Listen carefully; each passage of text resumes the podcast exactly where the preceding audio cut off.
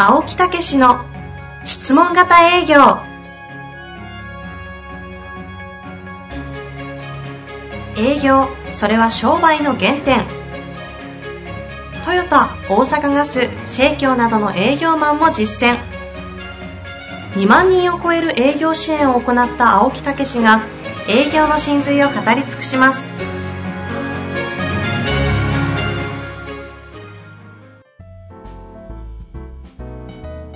こんにちは、遠藤和樹です。青木武の質問型営業。青木先生、本日もよろしくお願いいたします。はい、よろしくお願いいたします。さあ、今日も、はい。質問来ております。すねえーその前にですね。はい、その前にですね。はい。い、つもながらその前にですはい。ね。えー10月にですね、はい、はい。えー石巻の方のですね、えー大学の方へですね、研修っていうか講習に行ったんですね、講演に。へええーまあ、この震災があって、えー6年、そうですね、2011年3月11日。ね、ということになりますけど。6年半年以上ね。少しでもまあね、やっぱりあの、石巻っていうと非常に大変な、えー状況にあって、はい。えーそこからなかなかこうね、やっぱり時間かかるという中で、やっぱりえーそういうとこへ残って学生さんもね、うんえー大学、近くの大学へ入ってなんていうと、やっぱり、えーより元気を与えてほしい。うん。というようなことで、それとそちらの教授がですね、あの、なるべく社会に即対応するようなね、えーそういう講義ををして、そして生徒をね、世の中へ送り出したいというようなことで、うん、非常に実践的な、実践的なものをやってるんですけど、実学的な感じですね。まあそういうことでお知り合いになりましてで私どもも、えーこの質問型営業と、社会へ入って中の、入っていった時の営業と、それからコミュニケーション。ということを教えたんですけどね。まあ、ほんでもまだ19ですから、まだあと3年ほどは。1年生、2年生ぐらいのそう方を。対象に。高校を卒業したすぐぐらいですからね。へねわかんのか？みたいなえ。い。きなり営業の話されてもね。営業とか仕事はとかね、うんうん。えーいうようなことでしたけどね。青木先生自らがお話を、ご講演をされて。講演をしてね、えー行きましたけど、結構受けましたよね。受けた受けたっていうか、はいあのーすごく、好評だと。好評だった。それで終わってからね、やっぱり何人かがこう寄ってきてくれて、うんうんうん。あ、よかったです。ってへいうのがねえ。それから、その後にアンケートもいただいたんですよ。はい、はい。ええもうびっくりしますよ。なんでですか？19歳でしょ？はい。もう少し若い時にこの話を聞いとけばよかった。え 逆に私たち、愕然としてしまいますね。もう少し若いって十分若いやんか、みたいな。これからですね。営業なんかしたことあるわけないのに。そうそうそう。やっぱりそのコミュニケーション方法。あそれいくつの話やって。あ。アンケートにそんな記載があって。まあ高校とか中学とかね。そう、そういう時に本当に知ってたらもっとコミュニケーションが良くなったのになっていう話でしょうね。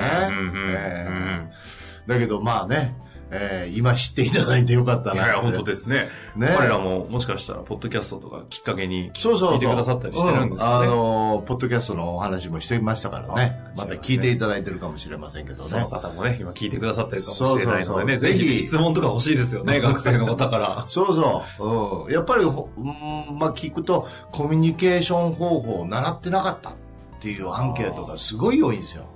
確かに、ねコミュニケーションの方法って、そう授業で習わないそうですね。だから初めはなんか、あの、眠たそうにしてた子が、途中からみんな元気になりだしてね。ロープレなんかもやりますからね。ロープレさせたんですか？もちろんですよ。うん すごいですねだから、やっぱり、もっともっとそういう若い世代にも教えてあげないといけないなっていうね。いや、本当そうですよね。非常に、非常に私自身が、うんむしろ、うん元気をもらって帰ってきたっていうね。素晴らしいお話じゃないいですか。えいえいえいえ、そういうお話でございました。10月にそんなことがそうですねなかったんですね。はい。素敵な活動で。ぜひね、そういった活動をね、また呼んでいただける方そうそう。今度また名古屋の大学にも行きました。あ、行くんですね。そうそう。いろいろされてますねうんぜひ、あの、そういうことであればお声掛けいただければ、うん我々も条件ね、いろいろあねありますけど、うん、そうあの、日数とかそういう合えばね、うんうん行かせていただきますよ。はい。というわけで、はい今日も質問来ておりますので、早速行きたいと思います。えー52歳のセールスの方から質問来ております。すごいシンプルな質問です。訪問販売でのフロントトーク後のニーズを引き出す方法を教えてください。あー訪問販売でのフロントトークね。その後にニーズを引き出す方法。ニーズを引き出すね。あはい。いきたいとこれ思います。はね、非常に、あのーだからこそ質問型で、質問を用意して、出会い、出会った出会い頭にえーご挨拶に来ましたと。それから、えー私どものね、ええーことはご存知ですか？と、実はこういうことをやってるんですというね。まあそういうとこから質問入って、なるべくコミュニケーションを交わして、えーそういう中でざっくばらんになって、うん。そして、えー少し警戒心を取るということと、うんうんそれから、うん、相手の思いをちょっと喋ってもらうことによってニーズが少し出だしてそこから引き出すっていうね。うんうん、それが、う例えばどういうことですかとか、なぜそう思われるんですかっていうことは、なんです、答えは。うん答えはなんですけど、うんその、その前提というのがあるんですよね。うんうんええ実はその、出会い頭を起こす前の自分の雰囲気なんですよ。ほうえ出会い頭を起こすえ前のそうそうそうそう。だから、つまり自分がどういう心構え、心持ちを持ってるか。つまり、お役に立ちたいという気持ちで行くかっていう。うん私、あの、飛び込みのその動向とかね、あの、いろいろやったことを、ややったことっていうか、やるんです。はい今でもね。うんうんええで、えーそれも名古屋のね、えーところですけど、へええーいろんなところへ行くんですけど、うんまあ、なかなかうまくいかないと。うん。だから最初は、あのー企業研修なんか入ると、まず現場でどうやってんのかっていうのを見に行くんですね。うん教える前にそうそうそう。それで、その現場を見に行くつもりがなかなかうまくいかないんで、じゃあ俺やるよって言ってやっちゃうんですけどね。ええ。で、俺私がピンポン押してやるでしょ。へえ不思議と出てくるんですよ。はあ。あそもそも出ないが悩みなんですね。その他その方々は。だからで、で、その、そのピンポンを押して何ですかって言ったその声の状況とか、あうん、あるいはカメラがついてたら表情とか、うんうん。ええ、そういうところにもうすでに、まあ、はっきりや勝負が決まってるっていうんですよ。はあそれが先ほどおっしゃっていた、ええその出会い頭を生みた生み出すための雰囲気が重要っていう話なんですね。そう。ええだから、もうね、前に、あの、言ったかもしれませんけど、ええあの、コーチングの方の秋山城さんね。あはいはいええもう、そのいろいろ青木さんのご質問型営業はどうなんやって言って調べて、えもう分かりましたと。青木さんずるいって言ってね。えうんもう、そのアプローチのその前提のそもそも人、人に会う時に愛に溢れてると。ああお役立ちを超えて もう愛に溢愛にれてるんだと溢れてると。言っていただいて。あうん、なるほどとあなるほどなんですね。ね。ちゃんと受け取る素直さ。納得したんですけどね。えええええはい。えだからもうね、なんかそういう、こう、感じなんですよね。はあ、どうしようしようしようしよう。そういうが大事いやいや、もうその雰囲気。あ、はうんだから、一期一会ですけど、はいあ初めての人に出会う。あ、今日もなんか新しい人に出会える。うんどんな人に出会えるんだろう。うんその人ってどんな人なんだろう。うん。いう、やっぱり雰囲気なんで、うんあの、うんふっとやっぱりその人のことを聞けたりするんですよね。お忙しいんですか？とか、あどちら行かれるんですか？どちら行こうがええやんかみたいな。ほっとけと。でも、普通にそう思わせないんですね。は思うんですよね。うんところが私が言うとなんか、そう。思わない。あ、ちょっとあちらへみたいな。話になってしまう。あの、昔、その大阪で、ええあの、墓石をね、えーの営業のお手伝いしたことあるんですけど、お席の。ええ。で、やっぱりそのね、墓石なんかよく言われるのは、うん。俺に死ねっていうことか、みたいなね営業行ったら。嫌がられるって言うんですよ。い。やえーえ、でもそもそも私はそうじゃなくて大事なことなんで、あの、うんうん言うと、うんうん、いうことでね。それで、その飛び込みなんてめっそうもないみたいな感じだったんですよ。えうん。それで、行ったんですけど、あ、たまたまおじいさんが水まきされてたんですよ。で、あ、こんにちはって言って、隣をお伺いしたんですけど、いらっしゃらないんですけど、目的だって言いま行きましたからね。うんうんあの、うんご存知ですかって、あ、いらん、知らんって言って、あ、そうなんですか。うちはこういう会社でございまして、えはい。あのそういうね、墓なんかのお墓なんかも提供してるんですけど、あ、牛なんかお持ちですか？みたいな。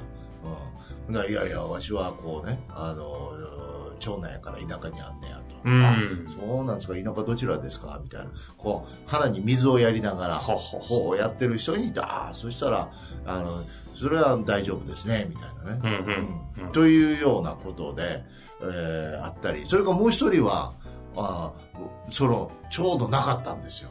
次男で、それは考えなあかんね、ん。それはなんか庭を、す入り口を掃 除また庭ですか？掃除してる。入入り口。おこんにちは、って言って、言ったら、いや、こう、こう、こうで、って言って、ああ、そうですか。じゃあ、いや、わしも次男やから、まあ、あれやから、まあ、そういうことも考えなあかんって言うんやけどね。とはいはいああ、そうですか。ほんで言ったら、私ども、あの、こういうのやってますから、一回資料だけでもって言ったら、ああ、ほんなんもう得は、みたいなね。うーんそれを見て、営業の子はびっくりするわけですよ。ね、なんでどういうこと？みたいな。うん。という雰囲気になれるんですよ。だからもう私にとっては当たり前なんですよね。そのこのこの方のご質問はニーズを引き出す方法ですけども、ええ。その前の雰囲気が要は引き出す方法につながるという話をされてるんですよね。うその雰囲気をん。え。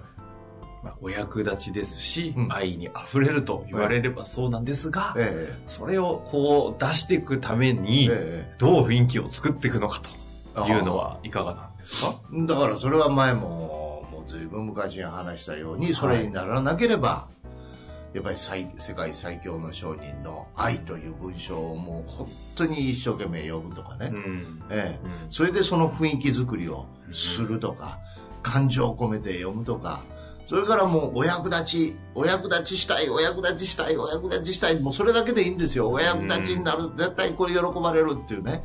何でもいいですから、お役立ちっていうことを言って、もう何回も何回も言って、その雰囲気になるんですよ。うんね、昔我々のね、あのー同じ仕事で、ええ佐藤康之さんっていう人がいらっしゃいまして、今、三体営業って言って、わ私どもとまた違う営業法をね、うんえーやってられる方がいらっしゃいまして、ええ有名な方ですよ。はい。ええで、その方がですね、あのー宝石を売ってたんですね。はいうん。その、その我々と同じ仕事の前に、こう、宝石を売ってたんですけど、うん。で、その、やっぱり営業怖いわけですよ。うん。それで喫茶店でずーっと人を見てね、うん。とにかく素晴らしいものを提供するぞ、提供するぞって言って、その人を見て、その雰囲気になるまでずーっと言い聞かせたって言うんですよ。へええそれでその気持ちに溢れた時に、え。ね、うんその宝石を持って、ただその、その時のお話は美容室ですよ。ね、パッと飛び込むんで、いやー、大変でした、売れて売れてって言って、宝石箱パーッと開けるんですね。うん。そしたら、なんか変な人が来たけど、なんかものすごい楽しそうに言うからって言って、なんかパーマ当ててる人もみんな寄ってきた。頭に巻きながら。まあいいな売れて売れてこんだけしかないんですよねみたいな。なんか、ちょっと、その方の雰囲気知らないですが、うん音の雰囲気がこう青木さんと被りますね。いや、だからそこまで高めるって言うんですよ。はえだから一切曇りがない。へえ、すごいですね。今ちょっとひ、調べてみたんですが。ま、ま、満月の法則。そうそうそう、満月の法則っていうと開けた感じの、なんかちょっと青木さんと通ずるものを感じる。そうそう今度、いやいやいや、今度あの、ええ本を出しますけど、私ね、2月にね、ええサンマーク出版さんから、同じところで出さしい。あ、そうなんですね。うん。まあサンマークさんだから、勢いありますからねう。んだから、あのーその雰囲気に最初はね、ならないんですよ、なかなか。うん。うんだからもう本当にね、もう私はあの、うん最初は入り口はやっぱり、えー世界最強の商人のね、第二巻、愛。あれを見て衝撃を受けて、ね、もうあなたを愛してるっていう、もうこの一言やと、あなたを愛してる。ね。うん。で、あの、その下りのずーっと文章ね。もう、本当にね、まああれだけじゃないんですけど、特にあれなんか熱心に読みましたけど、朝昼晩と読みましたからね。うんえー朝会社へ行く前、それから昼に、えーその車を乗ってて営業でやってましたからね、ええーどっか河原を見つけたり山の上行ってね、うんうん大きな声で読むんですよ 俺アホちゃうかみたいなマジですか？愛とはないない。あなたは愛して 自分に言い聞かせるように、俺よく自分でやるなぁ思ってね。そこは一応客観的な視点もあるんですね。そうそうそう。ほっとけ。それで夜はもう今度は発声練習を兼ねて、はい。寝転んでこう読むんですね。はあ。なた愛した。って言って、もう疲れてるから、もう途中で、ペタッと顔に伏せ、本がね、かぶさってあ、寝てしまうみたいな、ね。あこれで翌朝起きたら、またあなたを愛して本を読みながらあ。ね。うん。うん。もう昔のその家のところの前に川があって散歩コースやったんですよ。はいはい。そのそう音楽を聴きながらね。うんうんうん、そのリチャード・クレイブだ、まあ、こう体、こうリズムに乗りながら、こうんうんう、ずっと読むんですよ。へうんそうすると、ある時に、はい毎朝会う人がいるんですよ、うんうんたまたまその人が寄ってこられましてね、え。うんすいません、お宅なんか宗教やってるんですか？ほんまに言われた。いやいや、そうじゃないですって。叫んでて。そうそう。見てた？声を出して、こう一生懸命読みながら歩いてるわけですよ。宗教されてるんですかもうね、とにかくね、笑い話みたいな話いっぱいあるんですよ。いや、逆にでも、そう、え、その時は自分でそんなもうどうなんですか？え？いや、ちょっとやりすぎ。いやいやいやいや、それぐらい自分を、まあ、言葉は良くないかもしれないですけど、洗脳する、うん思い込む。つまり、自分の内側に思ってることを外側に見るんですから。はだから内側が愛に溢れたら、外側に見えるわけですよ。あ。うんうん。ええみんな愛に溢れてるように見えるわけですよ。うんうん。ね？まあ、内側にベンツ欲しいと思ったら、道路ある、走ってるベンツが見えるわけでしょ、うんうんだから内側に愛に溢れたら、外側に見えるんですよ。はえあ。ちょ、ちょっとだけ理にかなってそうだね。えいやいや、ちょっとってずいぶん。だからそういうことをや、ところが、はい。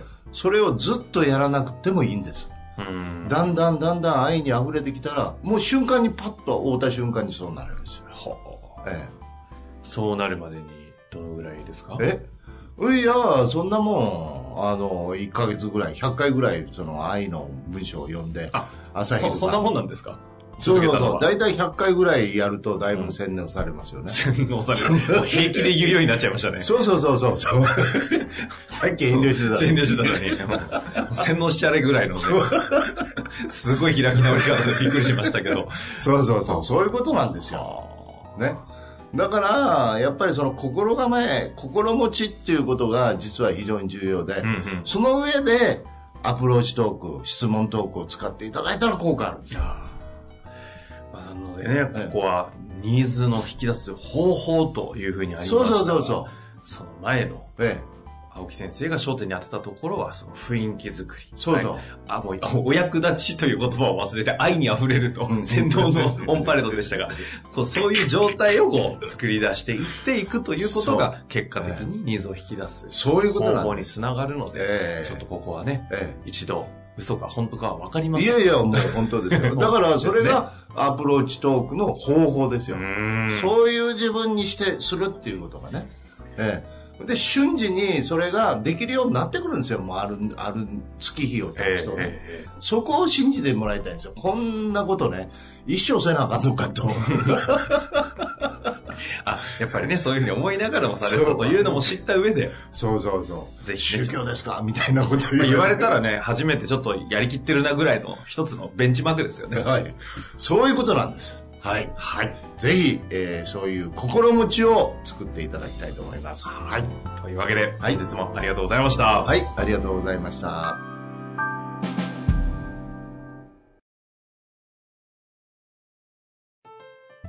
本日の番組はいかがでしたか？番組では青木武氏への質問を受け付けておりますウェブ検索で「質問型営業」と入力し検索結果に出てくるオフィシャルウェブサイトにアクセス。その中のポッドキャストのバナーから質問フォームにご入力ください。たくさんのご応募お待ちしております。